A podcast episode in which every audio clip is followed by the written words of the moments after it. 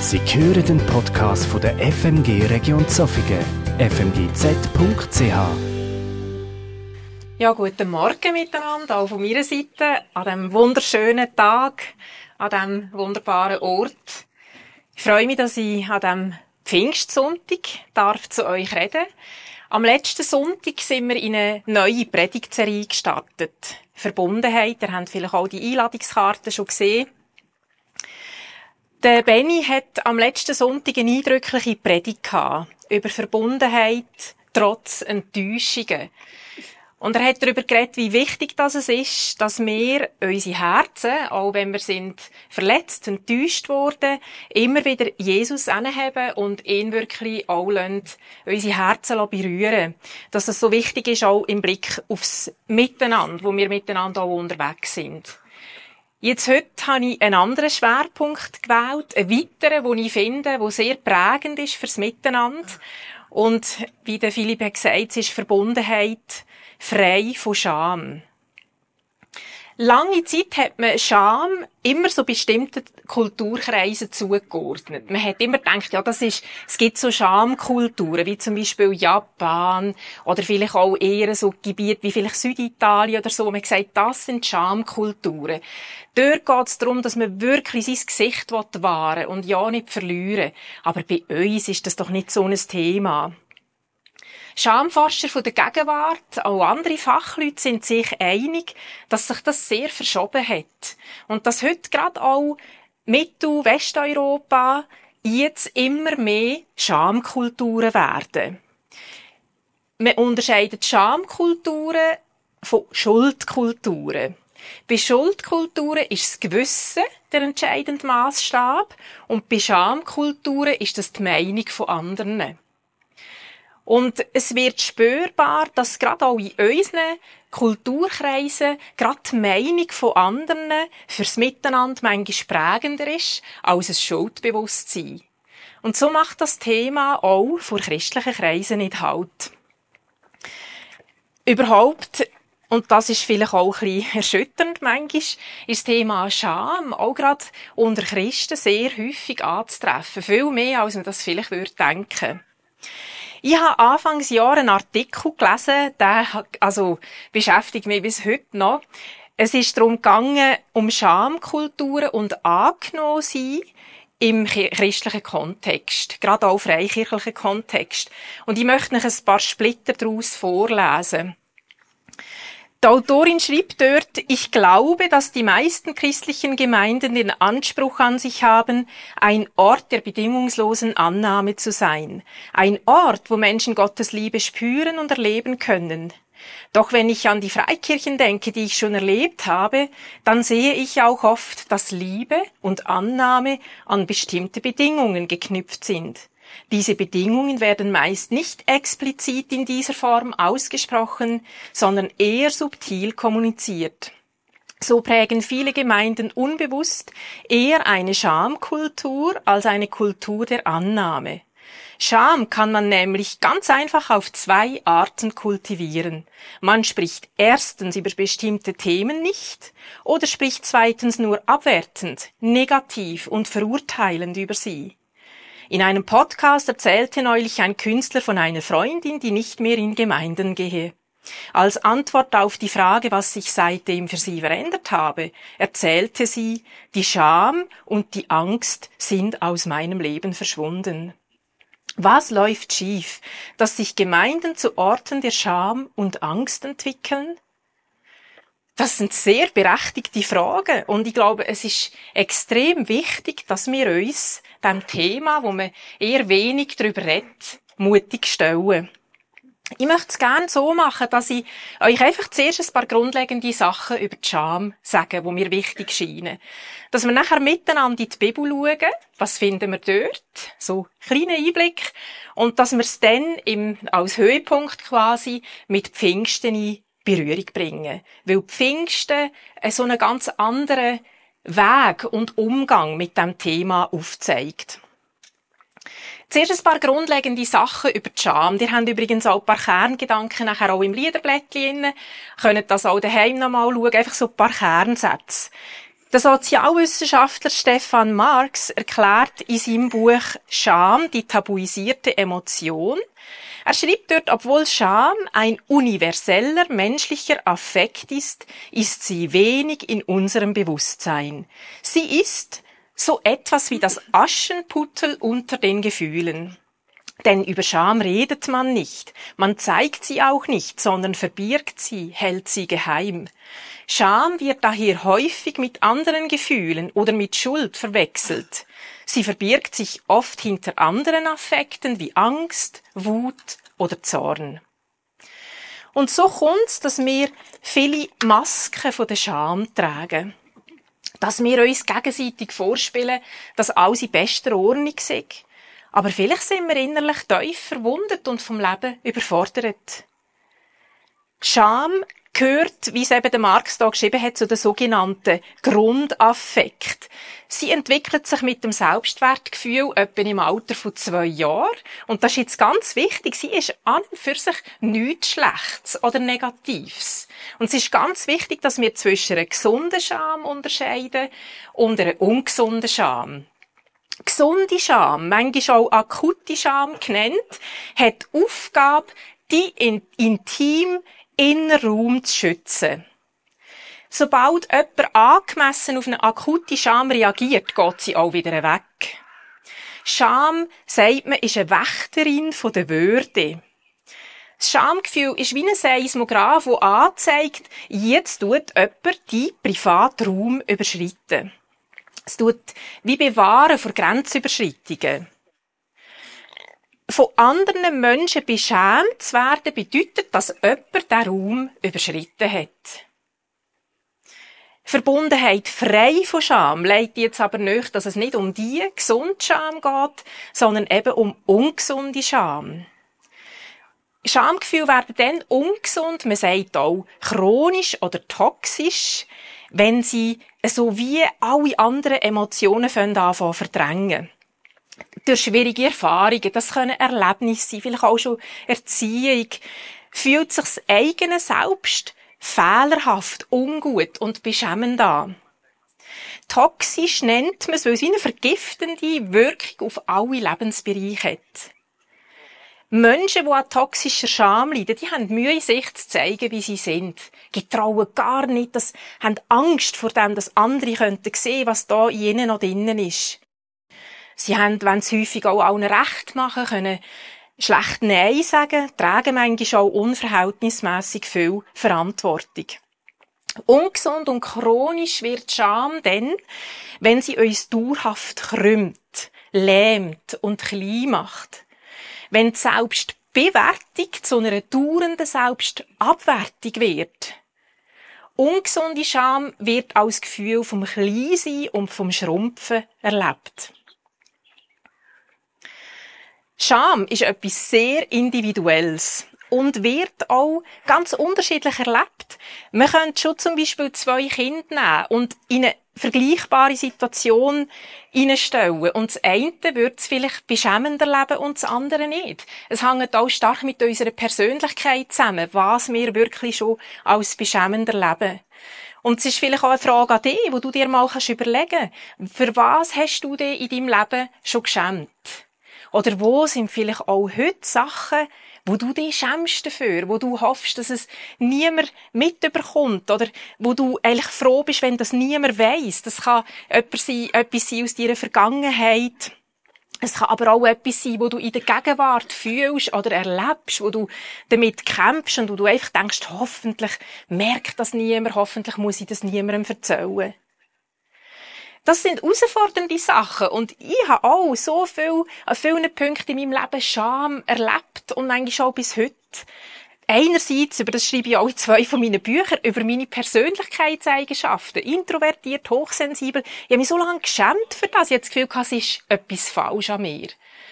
Heute weiss ich mehr über die Eigenschaften und kann das auch anders einordnen.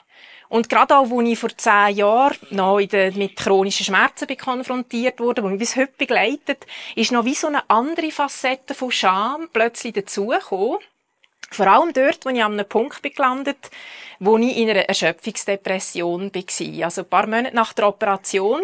Ich bin, ich bin äh, im Inselspital in der Schmerzklinik und die Ärztin dort hat mich stationär aufnehmen. Und ich habe mich geweigert. Was ist der Grund gewesen?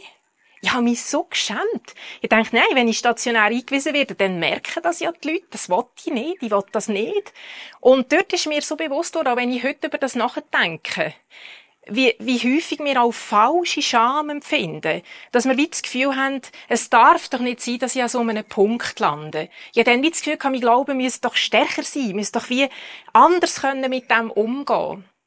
Das sind so ganz wichtige Punkte, wo, wo uns bewusst wird, wie stark uns das Gefühl von dieser Scham auch prägen kann. In meinem Leben habe ich gemerkt, dass die Wurzeln der Scham zum einem grossen Teil in Selbstablehnung und im Vergleichen mit anderen ist. Dass man das Gefühl hat, die können das alle und die machen das alle und die haben das und dieses und dann schaut man auf sich und empfindet Scham. Wenn wir in die Bibel schauen, merken wir, dass Scham auch dort ein ganz zentrales und verbreitetes Thema ist. Zum Teil wird direkt von Scham geredet, im Alten Testament und im Neuen Testament. Und noch viel mehr wird Scham zwischen den Zielen gefunden. Und ich möchte nicht drei Stellen ganz kurz antippen, wo wir Scham zwischen den Zielen finden. Die erste Stelle ist in Richter 11, Vers 1. Dort finden wir Scham über die Herkunft. Ich lese nicht den Vers und Jephthah, der Gileaditer, war ein tapferer Held. Bis da ist es nur eine Erfolgsgeschichte. Und dann steht, er aber war der Sohn einer Hure. Und dann steht, dass der Jephthah weg dieser Herkunft zum Verstoßenen worden ist, von seiner Familie, von seinem ganzen Volk. Oder Lukas 1, Vers 7. Scham über Kinderlosigkeit. Und sie hatten kein Kind, denn Elisabeth war unfruchtbar und beide waren hochbetagt. Und in diesen Kulturkreisen, auch schon im Alten Testament, aber auch noch im Neuen, ist es wie ein beschämender Faktor gewesen, weil auch niemand für dich schauen konnte, wenn du bist alt gewesen. Und dann noch das dritte Beispiel, Matthäus 26, 29 bis 75, der Petrus, der sich für die Zugehörigkeit zu Jesus schämt. Und nachher auch, weil er Jesus verleugnet hat. Ich werde nochmal auf den Petrus zu reden kommen im Zusammenhang mit Pfingsten.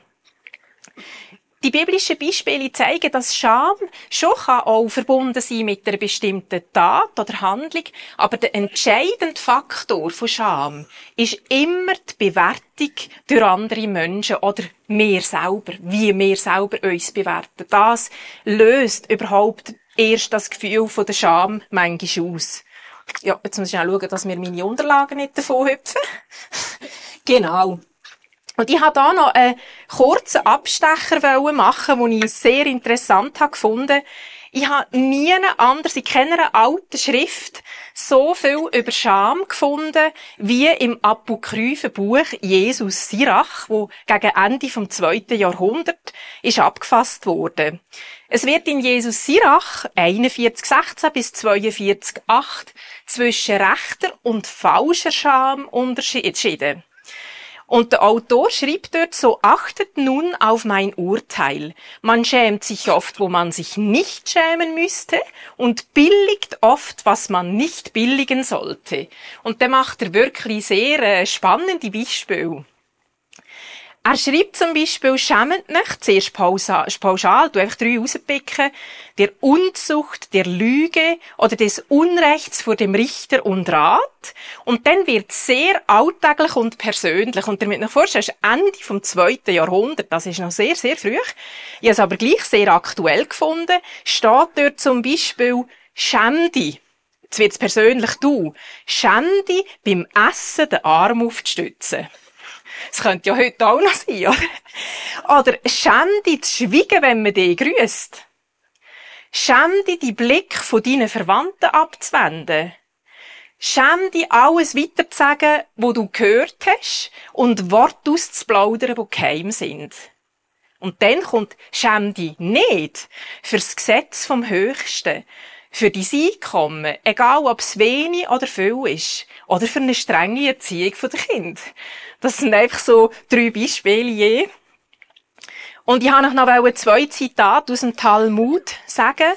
Das ist eines der bedeutendsten Werk, Schriftwerke vom Judentum, wo deutlich wird, wie Scham, wie, wie tief das geht. Also das eine ist, Demütigung ist schlimmer als körperlicher Schmerz. Und das andere ist, jemanden öffentlich beschämen ist wie Blutvergießen. Das sind krasse Worte, oder? Wenn wir in der Bibel ganz am Anfang einsteigen, im Garten Eden, dort lernen wir schon mega viel über Scham. Geschichte der ersten Menschen ist nämlich nicht nur eine Geschichte über den Anfang der Schuld, sondern es ist auch eine Geschichte über den Anfang von Scham. Und wir lernen dort schon ganz eine wichtige Unterscheidung. Dass Scham da ein wichtiges Thema ist, finden wir schon in 1. Mose 2, Vers 25. Dort steht, der Mann und die Frau waren nackt, sie schämten sich aber nicht. Nicht nur die Erkenntnis von Schuld ist eine Folge vom Ungehorsam sondern auch die Erkenntnis von der Scham. Weil nachher, nach dem Essen von der Frucht, haben sie plötzlich gemerkt, wir sind nackt. Und sie haben sich angefangen, Länderschürze zu machen und sie sind sich verstecken. Wo sie gehört haben, wie Gott am Abend in den Garten kommt, haben sie sich einfach versteckt vor ihm. 1. Mose 3,8. Und es ist ganz wichtig, dass wir können unterscheiden zwischen Schuld und Scham. Schuldgefühl, die sagen uns, du hast etwas falsch gemacht. Das Problem ist ein Fehlverhalten. Schuld bezieht sich auf eine Tat. Es geht um dein Tun. Scham geht aber eine Ebene tiefer. Scham sagt nicht, du hast etwas falsch gemacht, sondern Scham sagt, du bist falsch. Dein ganze Sein, deine ganze Person ist falsch. Mein ganzes Wesen ist das Problem. Scham drängt uns dazu, dass wir uns wie Adam und Eva vor Gott und anderen Menschen verstecken Gott hat die Garten hineingerufen, wo bist du? Und das ist eine Frage, die ich glaube, die bis heute alle Generationen in die Gegenwart innehalten. Gott hat die Frage nicht gestellt, weil er die Antwort nicht gewusst hat. Das ist eigentlich eine rhetorische Frage. Gott ist allwissend. Er hat genau gewusst, wo Adam und Eva sich verstecken. Seine Frage ist vielmehr in die Richtung zu verstehen, wieso verbergt ihr euch vor mir? Was hindert euch daran, in meine Gegenwart zu kommen? Und die Frage stellt Gott auch dir heute. Was hindert dich daran, in meine Gegenwart zu kommen? Ich stelle mir vor, wie Gott voll Traurigkeit Menschen gefragt hat, die ersten beiden, wer hat dir gesagt, dass du nackt bist? Hast du etwa von den verbotenen Früchten gegessen? 1. Mose 3, 11. Auch das ist eine rhetorische Frage. Gott hat die Antwort schon kennt. In seinen Worten schwingt die Frage mit, wieso hast du einer anderen Stimme mehr vertraut als mir? Was hat dich veranlasst, an meiner Güte zu zweifeln? Und so ähnlich fragt Gott bis heute, an welchem Punkt hast du der Lüge geglaubt, dass du dumm bist, dass du nicht liebenswert bist, dass Gott nicht den unheilvollen Teufelskreis in deiner Familie kann durchbrechen dass deine Ehe wird scheitern. Welche Stimme hat dir eingeredet, dass du nicht genügst? Ist das vielleicht dein Vater gewesen, vielleicht eine Tante, vielleicht eine Lehrerin, was auch immer, wer auch immer es ist, sind Stimmen aus den sozialen Netzwerken. Solange wir anderen Stimmen mehr Glauben schenken als dem lebendigen Gott, werden wir nie ein Leben in der Fülle von dem führen können, was er für uns parat hat. Bevor ich zu Pfingsten komme und zu der Frage, wie die Ereignisse von damals können ein Schlüssel sein im Umgang mit Scham, möchte ich euch gern eine berührende Begegnung von Jesus vorstellen oder kurz, also vorlesen, und zwar mit einer Frau, wo ich glaube, dass die Beschämung in einem ganz extremen Maß erlebt hat, über lange Zeit. Dann lehrte er Jesus in einer der Synagogen am Sabbat. Und siehe, eine Frau war da, die hatte seit 18 Jahren einen Geist der Krankheit. Sie war verkrümmt und konnte sich gar nicht aufrichten. Als Jesus sie sah, rief er sie zu sich und sagte zu ihr, Frau, du bist von deiner Krankheit gelöst. Und er legte die Hände auf sie. Sofort richtete sie sich auf und pries Gott. Da antwortete der Oberste der Synagoge unwillig, dass Jesus am Sabbat heilte und sagte zur Menschenmenge, es sind sechs Tage, an denen man arbeiten soll, an denen kommt und lasst euch heilen und nicht am Sabbat. Da antwortete ihm der Herr, du Heuchler, löst nicht jeder von euch am Sabbat seinen Ochsen oder seinen Esel von der Krippe und führt ihn zur Tränke? Sollte aber nicht diese, die doch eine Tochter Abrahams ist, die Satan sie doch nun 18 Jahre lang gebunden hat, von dieser Fessel am Tag des Sabbats gelöst werden? Und als er das sagte, mussten sich alle schämen, die gegen ihn gewesen waren. Das ist jetzt gesunde Scham, das, in dem Moment. Und die ganze Menschenmenge freute sich über alle herrlichen Taten, die durch ihn geschahen. Das ist eine Geschichte, die mich extrem berührt. Wie Jesus die Frau, die 18 Jahre lang verkrümmt ist, sieht und auf sie zugeht. Es wird deutlich in dieser Geschichte, dass die Verkrümmung nicht nur äußerlicher Art war, sondern auch innerlicher Art. Und Jesus heilt nicht nur ihre Körper, ihren Körper, sondern auch ihre Seele, indem er sie an ihre Würde erinnert. Und das macht er, indem er sie verteidigt als Tochter vom Abraham. Und jetzt könnt ihr lange suchen im Alten Testament, ob ihr dort eine Tochter findet vom Abraham. Er hatte keine Tochter. Aber das bedeutet, dass Jesus die Frau in die direkte Segenslinie vom Abraham hineinstellt und sagt, look, sie ist auch eine von denen, wo mein Segen da ist und wieso sollte sie nicht heilen? Und das ist genau das, was Jesus auch heute möchte machen, auch bei uns. Er möchte uns berühren und auch die innerlichen und äußerlichen Verkrümmungen, die da sind, heilen. Er sieht das. Er sieht bis ins Tiefste in unsere Herzen. Und er möchte freisetzen durch seinen Geist. Und damit sind wir bei Pfingsten. Wo Jesus zu seinem Vater im Himmel ist zurückkehrt, da haben die Jünger gewartet. Und ich stelle mir das nicht so einfach vor, weil die haben gar nicht recht gewusst, was kommt. Sie haben einfach müssen warten. Sie, Jesus hat versprochen, dass sie werden eine Kraft von oben überkommen von Gott bekommen. Ab Pfingsten ist es dann so weit gewesen, und Gottes Geist ist über die Gruppe von diesen wartenden und bettenden Jüngerinnen, Jünger gekommen. Und es ist unerwartet passiert, unbeschreiblich, sehr verwunderlich so. Ich möchte jetzt gern am Beispiel von Petrus euch noch mal ein veranschaulichen, was Pfingsten kann bewirken indem wir drei Szenen aus dem Leben von Petrus anschauen, an ganz unterschiedlichen Orten. Die erste Szene, die könnt ihr nachlesen, wenn ihr das wollt, in Matthäus 26, 56 bis 75. Es ist Nacht in Jerusalem. Es ist eine Nacht voller Verwirrung, ein grosses Durcheinander. Es ist die Nacht, wo Jesus gefangen genommen wird. Die Jünger, die vor, kurz vorher noch grosse Versprechen haben gemacht, die sind sich alle ängstlich verstecken. Auch der Petrus. Er ist dann dem seltsamen Umzug aus Distanz gefolgt, bis in den Innenhof vom Hohen Priester und hat dort probiert, sich unbemerkt das Feuer mit den Dienern zu setzen. Und irgendeiner sagt einer von diesen Dienern, bist du nicht auch einer von denen, die da mit ihm sind, umgezogen mit dem Jesus? Und der Petrus, sagt vehement, ich weiss nicht, von was du redest.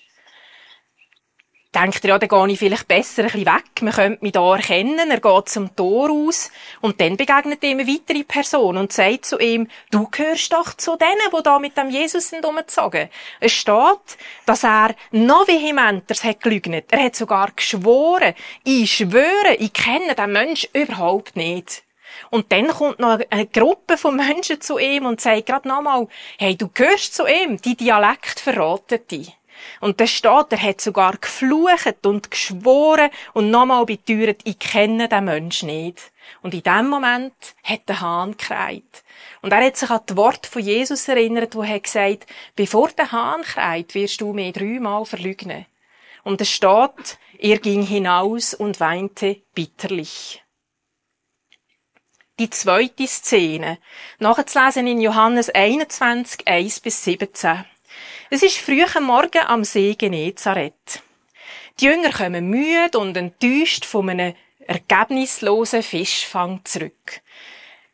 Wo sie sich am Ufer nähern, sehen sie, dass dort ein Fremder steht.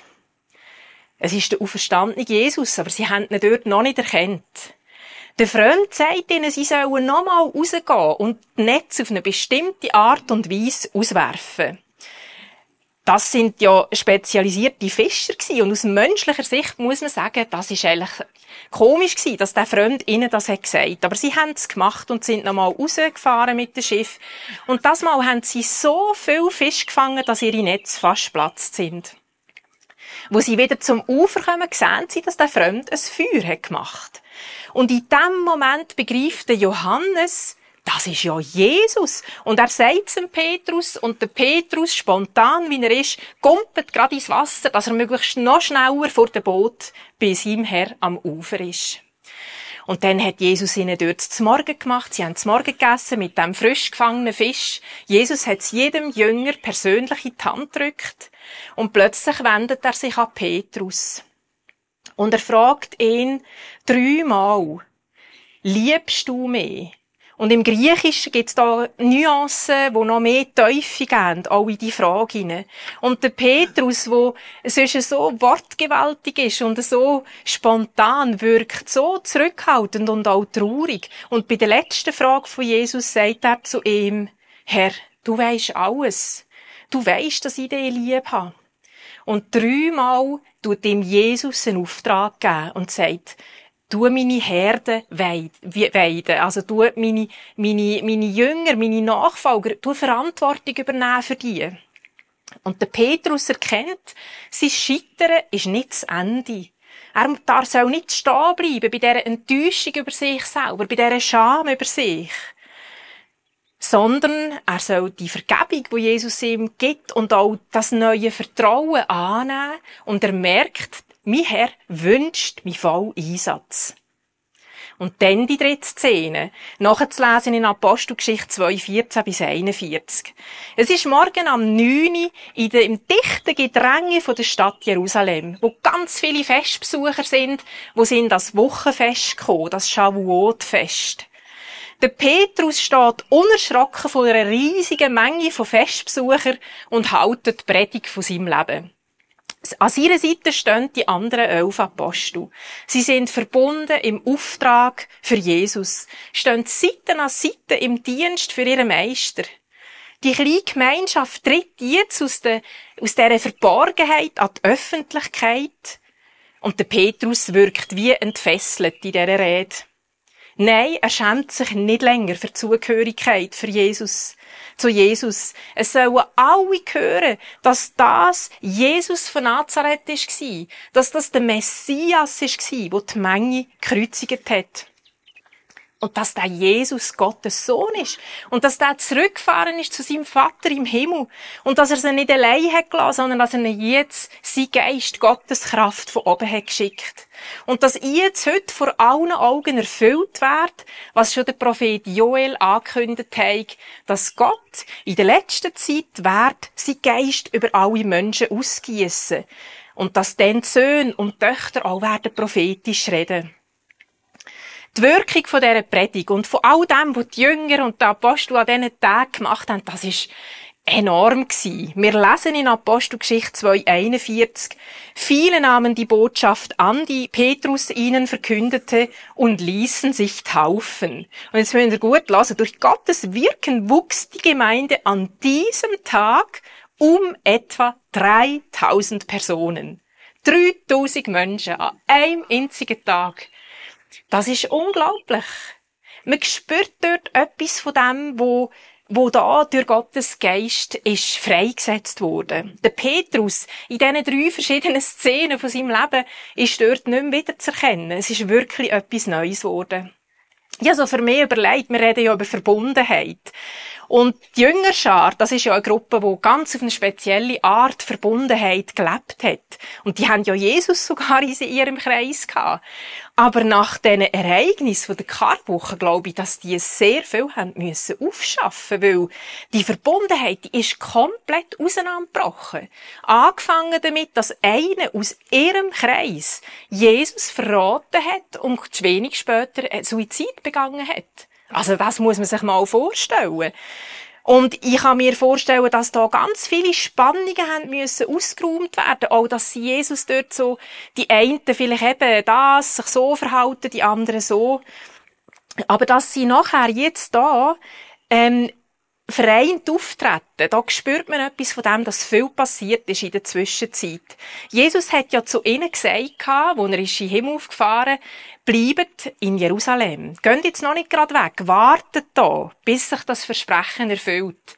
Und sie sind dann wirklich in diesem Obergeschoss einem Haus, wo ihnen vorher schon als Treffpunkt dient hat, regelmässig zusammengekommen. Sie haben intensiv miteinander betet. Es steht, sie alle beteten anhaltend und einmütig miteinander. Apostelgeschichte 2,14. Da wird eine ganze starke Verbundenheit spürbar eine Verbundenheit, die auch unter dem Eindruck von diesen übernatürlichen Sachen steht, die sie da miterlebt haben. Aber auch, es spricht auch von gegenseitiger Vergebung und auch von neuem Vertrauen, wo sie da einander haben gegeben. Wie kann denn Verbundenheit, die frei von Scham ist, auch unter uns noch viel stärker Realität werden? Das ist eine Frage, die mich sehr bewegt auch. Die Schamforscherin Brené Brown hat bei ihren Forschungen über Scham festgestellt, dass Scham grösser wird, je weniger wir über sie reden. Also Scham wird grösser, je weniger wir über sie reden. Und Scham kann eigentlich nur dann existieren, wenn jemand denkt, ich bin der Einzige, ich bin die Einzige, sonst hat das niemand so. Die Verbindung mit anderen wird laut ihr zu der Brücke, wie man die Scham überwinden kann. Das heisst, es ist so wichtig, dass Scham als Licht kommt. Ich glaube, das ist etwas vom Wichtigsten überhaupt. Scham kommt dort als Licht, wo wir im ersten Schritt auch mit einem lebendigen Gott ins Gespräch kommen und auch mal ganz ehrlich sagen, schau, eigentlich schäme ich mich für das. Vielleicht hat man das noch niemandem erzählt im Leben, aber man spürt, da ist etwas. Vielleicht schon seit meiner Kindheit oder etwas in der Gegenwart. Etwas, was einem passiert ist und man niemandem würde trauen zu sagen. Oder auch, dass wir andere Menschen etwas von dem anfangen sagen. Dass wir uns verletzlich machen, dass wir wirklich mutig sind, auch jemand anderem Anteil zu geben an etwas, wo wir lieber verstecken würden.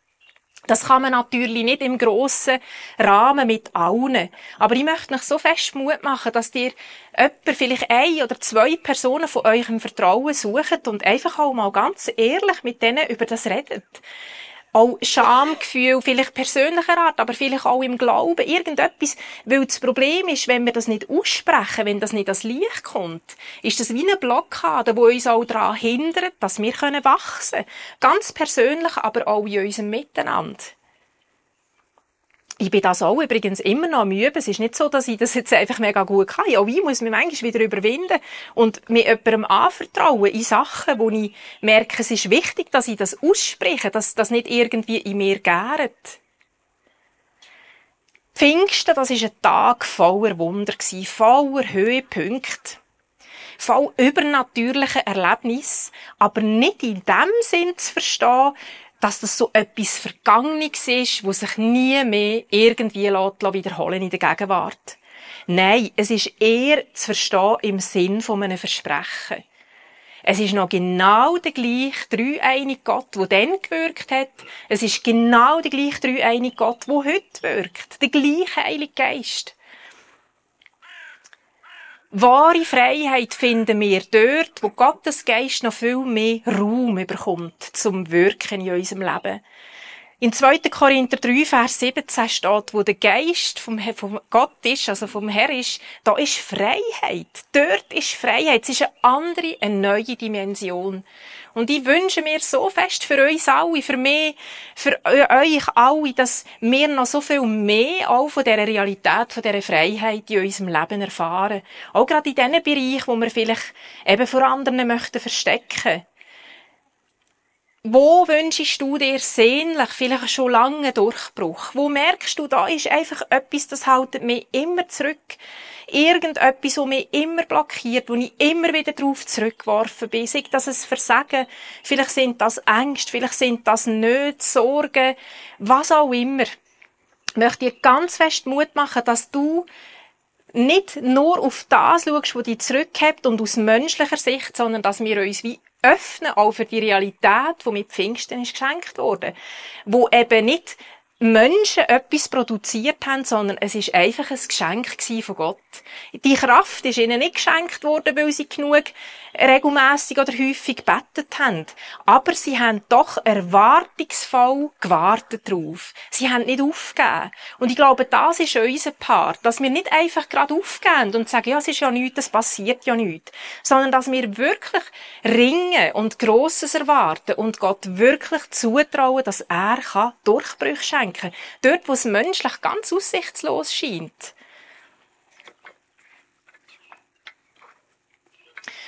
Und ich wünsche mir, dass wir so einfach wirklich können in diesem Vertrauen vorwärts gehen. Dass wir einfach auch dürfen erleben, wie der lebendige Gott Neues schafft. Wie wir auch miteinander, in unserem Miteinander so Durchbrüche dürfen erleben. Dass auch Sachen, wo wir vielleicht, ja, wo wir probieren, auch voreinander das Gesicht zu wahren. Dass wir auch dort dürfen mutiger werden und auch ehrlich über, über das Scheitern, über Sachen, wo wir nicht schaffen, wo wir vielleicht Zweifel haben, wo uns schwer machen, dass wir ehrlicher auch über das miteinander ins Gespräch kommen. So, dass ganze neue Freiheit und das, was ab Pfingsten die neue Ära, die da hat angesetzt, dass das Realität wird. Und dass wir auch, wie die Jünger, ist für mich so ein schönes Bild, wie die nachher ab Pfingsten sind Seite an Seite eingetreten, aufgestanden, unerschrocken, haben Zeugnis gegeben für Jesus, dass auch wir das können, Seite an Seite Zeugen sein von dem, was der lebendige Gott in unserem Leben tut und in unserer Mitte wirkt. Ich schließe mit dem Wort, wo Jesus seinen Jüngern in Apostelgeschichte 1, Vers 8 hat gesagt, bevor er gegangen ist, aber wenn der Heilige Geist auf euch herabkommt, werdet ihr mit seiner Kraft ausgerüstet werden. Und das wird euch dazu befähigen, meine Zeugen zu sein. In Jerusalem, in Judäa und Samarien und überall sonst auf der Welt, selbst in den entferntesten Gegenden der Erde. Ich möchte noch beten. Dreieiniger Gott, himmlischer Vater, Jesus Christus, Heiliger Geist. Es ist so, einfach irgendwie was passiert ist, auch gerade ab Pfingsten, ist wie zu gross für unseren menschlichen Verstand. Aber ich möchte einfach so fest darum bitten, dass wirklich einfach etwas von dieser Realität spürbar wird. Einfach auch heute an diesem Tag her, dass das nicht einfach schöne Worte sind, wo wir da sagen, oder schöne Liedtexte, wo wir singen, sondern dass es wirklich lebendig wird, dass neues Leben entsteht. Und Herr, ich möchte ganz besonders bitten, auch für Menschen, die vielleicht schon so lange auch ringen um Durchbrüche in ihrem Leben, wo immer wieder von gleichen Sachen wie auch zurückgehalten werden und auch leiden und einfach sich so fest wünschen, dass da etwas passieren kann. Wir wollen wirklich Grosses von dir erwarten. Du bist der lebendige Gott. Wir wollen erwarten, dass du durch die Heilige Geist wirkst, dass du heilst, dass du Leben schenkst, dass du Sachen lässt, verschwinden, die uns blockieren wollen. Und dass du auch in unserem Miteinander einfach ganz Neues kannst schenken, dass wir uns einfach mit Augen können sehen, wie du uns siehst, dass wir einander auch eine Chance geben, nochmal, wo wir uns vielleicht verletzt haben, dass wir ehrlich sind einander gegenüber, weil du uns das vorgelebt hast. Danke, dass du da bist und dass bei dir wahre Freiheit zu finden ist. Wir wollen mehr von dem her und bitten das von dir. Amen.